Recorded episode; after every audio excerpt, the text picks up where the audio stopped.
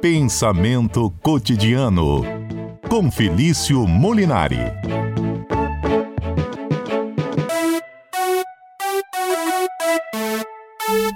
Boa tarde, professor doutor Felício Molinari. Boa tarde, Mário. Boa tarde, Adalberto. Boa tarde, ouvinte da CBN. Tudo bem?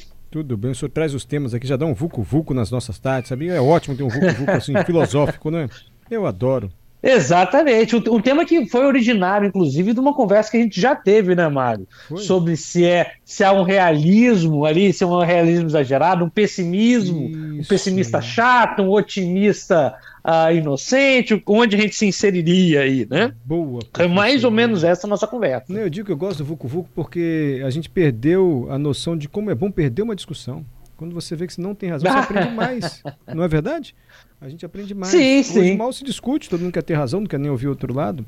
Mas a gente perdeu uma discussão que ah, muito mais enriquecedor. Ou estou falando bobagem, professor? Não, não, não tá não. E, e, também tem uma outra coisa, né? A discussão nem sempre ela é uma discussão visando ter um ganhador e um, e, e um vencedor.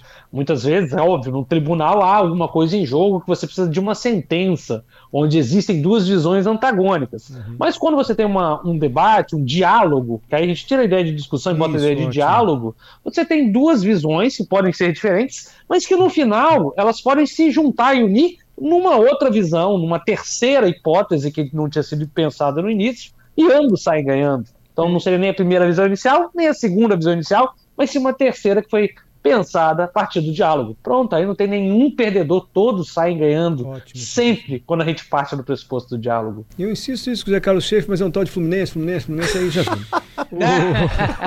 Felício, vamos, vamos ao tema proposto então. Olha, já chegaram mais mensagens. O Alex, gente, o que não é nem pessimista nem otimista é uma pessoa pragmática. E já começamos o programa falando assim sobre pessimismo e otimismo. Adalberto é otimista porque ele acha que ser otimista gera uma energia boa, pode favorecer aquele propósito. E eu digo que eu sou mais pro lado do pessimismo porque eu não quero me frustrar. Então já vou, ah, não vai dar certo mesmo, mas se não der, tudo bem. Eu já esperava que não daria certo, se der certo é uma surpresa agradável. Começou assim a nossa conversa, professor. Exato. Eu, eu, eu, normalmente brinco, né? E vou na mesma tendência que você, Mário. Eu falo que normalmente eu sou um pessimista, porque o pessimista ele tem duas vezes mais chance de ganhar, né? Porque se assim, se as coisas derem errado, ele vai falar, olha, eu já sabia, então não me frustro. E se derem certo, ele fica feliz do mesmo jeito, até mais. Olha, caramba, eu estava errado, deu certo. Então o pessimista, ele pelo menos tem chance de ficar mais feliz, ele não se frustra. Mas a grande brincadeira, obviamente, está nas diferentes visões já que o Schaefer está falando aí do Fluminense, né? Será que o Fluminense está numa boa fase? Está numa má fase? Como a gente poderia ver o Fluminense do Fernando Diniz? O Schaefer está aí me ouvindo? Será que ele está me ouvindo? Perfeitamente. Fala, Tô sim, professor. Tá bem, né? Ultimamente tá... começou o ano bem, na verdade. Vamos ver daqui para frente, né? Pois é, mas aí alguém poderia dizer que, por exemplo, não está tão bem assim, porque perdeu alguns jogos, o, a zaga não está ali tão bem organizada, que o Fluminense já esteve melhor com o Murici Ramalho no ano de 2010, quando disputava o Campeonato Brasileiro, esse time não está muito com cara. Veja, aqui nós começamos a nossa conversa numa coisa bem extremamente filosófica, que entre um otimista e um pessimista tem uma coisa no meio, no meio que é bem filosófica que se chama realidade. Realidade. E essa noção de realidade que é o que importa, né? É, afinal, quem está certo? O time do Fluminense está bom ou está ruim? É um time que nos dá otimismo ou que nos dá uma visão pessimista? de onde vêm essas visões? Como nós podemos perceber, a realidade parece ser uma só. Só que nós temos múltiplas visões sobre essa realidade. E é aí que começam os problemas nós não temos, não, não, não, essa visão que nós temos, seja sobre o time do Fluminense, ou seja sobre qualquer aspecto da vida, ela não parece, de fato não é, racional. Você não escolhe o time do Fluminense e fala, nossa, esse time está. faz com que eu me sinta otimista. Normalmente, Schaefer, Mário, Adalberto uh, e ouvinte da CBN, normalmente essa tendência em ser mais otimista ou ser mais pessimista envolve N fatores que estão para lá de ser racionais. Muito para lá do Conca jogar no Fluminense, do Murici Ramalho jogar no Fluminense, do Cano fazer gol toda rodada. Então, para muito além disso, para muito além desses fatores objetivos, uma pessoa ela se torna otimista ou pessimista por outros fatores, e daí vem um conceito filosófico bem interessante, que é o conceito de perspectivismo, conceito criado lá pelo filósofo, filósofo lá do século XIX, chamado Friedrich Nietzsche, talvez você ouvinte já tenha ouvido falar nele, bastante polêmico, mas que vai falar para gente que não existe uma visão sobre certo ou errado. O que existe são várias perspectivas sobre um fato. Per perspectivas sobre um fato. Então, quanto mais perspectivas sobre um time, sobre um fato a gente tiver, mais rica vai ser a nossa visão sobre esse fato. Então, talvez o caminho, Mário, não seja nem ser tão otimista nem ser pessimista, mas tentar ver o máximo de visões possíveis sobre esse fator, sobre um fato que você queira analisar. Nossa, mais ou menos o senhor falou do nosso trabalho aqui, que a gente estava dizendo como nós pretendemos exercer o jornalismo, assim, buscando pluralidade. Gente, Nietzsche está nos orientando mesmo que a gente não saiba, professor. Exatamente, exatamente. Porque, de fato, assim, a, a, não só o jornalismo, a, o conhecimento, normalmente, olha que, olha que interessante, normalmente a gente tende, de uma forma quase religiosa, e digo religiosa não no sentido pejorativo, mas de fato não no sentido filosófico, de achar que só existe uma visão verdadeira. Tudo bem, se você for religioso e achar que só existe um Deus, tá tudo bem. Mas na filosofia e no conhecimento, isso é um pouco mais complicado. Porque, por exemplo, alguns fatores eles têm mais de uma perspectiva. Para um pessimista, o time do Fluminense não pode estar tão bem assim, ele pode ficar com medo, talvez não seja campeão. Para um otimista, não, olha, ele está crente que vai ser campeão e vê só pontos positivos uh, no time do Fluminense. Você, como um jornalista, ou você, como um estudioso, ou você, como um intelectual, o que, que você deve fazer? Negar um ou outro? Não, buscar ouvir ambos.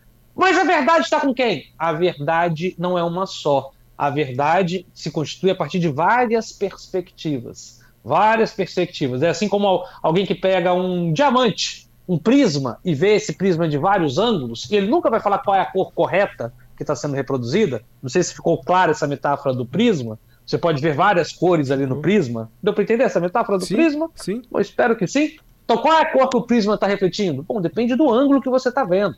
Então, é mais ou menos assim um fato, seja do time do Fluminense, ou seja uma notícia que você receba. Então, você tem que sempre analisar. E vou até dar um passo a mais, para depois falar um algo extremamente importante. Ah, é assim, muitas vezes, que um, um terapeuta vai, vai agir. O terapeuta ele não quer saber se é um paciente, né, se um paciente dele está falando a verdade ou não. Ele quer saber do ponto de vista do seu paciente. A noção de verdade é escanteada. Então é muito interessante como essa noção de verdade ela vai, olha aqui a gente voltando lá para o começo, se construindo por meio de um diálogo, de um diálogo. É por meio do diálogo que nós vamos tendo percepções variadas, múltiplas e muito mais ricas sobre o mundo e sobre os fatos. Ô, professor Feliz, obrigado por conversar sempre conosco. Giovanni mandou mensagem, nosso ouvinte. Acho que ser pessimista ou otimista é pouco. O meio termo seria o pensamento equilibrado. Desejo melhor. Se prepare para o pior. Nossa. É mais ou menos por aí. É mais ou menos por aí, Giovanni. Ah, ah, não só a questão de desejo, né? Porque você também não pode desejar cegamente, né? Ou esperar um otimista cego. Não, não vai dar certo, vai dar certo. Você acaba se frustrando. E o pessimista também acaba ficando imóvel. E aqui eu vou falar de alguma coisa séria antes do repórter CBN, que eu tenho aí uns minutinhos, que eu sei mas vamos falar aqui de uma coisa bem séria e uh, que afeta exatamente essa visão, Mário. Uh, um dos problemas uh, da, dessa visão do copo meio cheio, meio vazio, pode usar essa expressão, copo meio cheio, meio vazio, que todo mundo conhece essa expressão.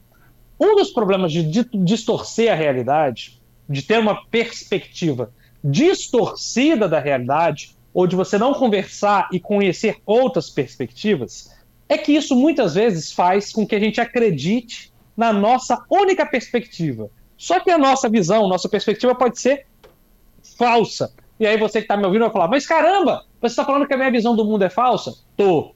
Tô sim, tô falando que você pode estar correndo esse risco. Você, e assim como 9,3% dos brasileiros tem esse problema, que é um problema grave na nossa sociedade, que é o problema da ansiedade muitas pessoas ansiosas, um problema crônico que a gente está tendo, Mário, na nossa sociedade, tem essa visão distorcida do copo, distorcida da realidade e sofrem com isso. Então, normalmente vão ter, por exemplo, uh, preocupações constantes, vão sempre estar preocupados, uh, sempre estar em alerta, vão relutar em, em, tomar decisões, porque tudo vai ser importante, então você não vai conseguir ali perceber claramente vão ser sempre é, perfeccionistas, porque sempre vão estar ali uh, querendo ser perfeito para o outro. uh, vão querer ter controle de tudo. Isso por uma visão perspectiva uh, alterada da realidade. Então é muito importante você conhecer outras perspectivas, até para você, caso você faça parte desses 9,3% uh, da população brasileira, que nos coloca em primeiro lugar no mundo de população mais ansiosa. Nós somos a população mais ansiosa do mundo hoje. Então, caso você caia nesse buraco tão complicado, tão problemático para nós, aí é importante a gente sempre abrir nossas perspectivas para que a gente uh, não sofra. No fundo, talvez isso seja a grande importância. Não sermos filósofos, mas no fundo uh, sermos felizes, sofrermos menos. Talvez essa seja a grande tarefa da filosofia. O Fabrício resumiu todo o seu comentário de maneira que você vai morrer de rir, professor. Sabe como é que, eu, como é que ele entendeu tudo isso? Nosso ouvinte Fabrício? Como? Já sei. O Felício é Fluminense. Ele é tricolor. Pronto. Ah, não sou não. não sou não. Não sou. É. Olha, o meu saudoso irmão era Fluminense. Uh, infelizmente nos deixou, mas eu infelizmente não sou Fluminense. Torço, tenho um carinho enorme pelo, pelo tricolor, mas não, não sou Fluminense. Professor Por isso que eu estou ganhando, pelo menos não sou, não sou Fluminense. É, é sempre bom ouvi-lo aqui, professor. Muito obrigado, viu? É, eu queria propor um tema sobre exagero. Se a nossa sociedade hoje não critica demais o exagero. Às vezes na vida a gente tem que exagerar também, não? Ah, eu perdi a linha. Eu vou perder a linha. Não exagere, amigo, é a sua saúde. Cuidado com o exagero. Em alguns momentos da vida, o exagero é bem-vindo. Algum filósofo defendeu uma vida exagerada em todos os sentidos ou não, professor? O que, que o senhor acha? Sim, mas eu diria, já dou aqui uma pista para o ouvinte para semana que vem. Hum. Acho que talvez a questão não seja exagero, acho que talvez nossa sociedade não, ela não só não quer exagero, Acho que nossa sociedade se transformou numa sociedade do controle, onde nenhuma, nenhuma dorminha fora do controle é permitida. Acho que não exagerar de vez em quando, não sair desse controle, tem sido um grande problema. E esse vai ser o tema, com certeza, da nossa conversa semana que vem. Estamos vivendo e sofrendo de uma sociedade do controle? Essa, esse será o nosso tema da semana que vem. Que ótimo. O chefe quer falar com o senhor. Fala, chefe. Essa ia ser a minha falar. sugestão para o professor Felício, Mário. Qual? Que eu me peguei pensando esses dias. Vários hum. shows, né, sendo anunciados aí, internacionais no Brasil. E sempre quando a gente vai se programar para ir para alguma coisa, a gente pensa, poxa, mas tá tão caro. Será que eu realmente preciso ir nesse show que eu quero ir? Uhum. E aí eu tive como resposta, mas a gente trabalha o ano inteiro, a gente vai num show desse uma vez por ano, às vezes até mais. Será que a gente não pode se permitir mais de, de ter aí. esse tipo de lazer?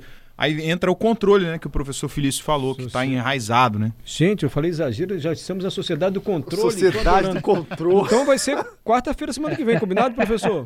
Combinadíssimo. Combinadíssimo. Um grande abraço para todo mundo. Antes que o repórter CBN me puxe a orelha. Grande abraço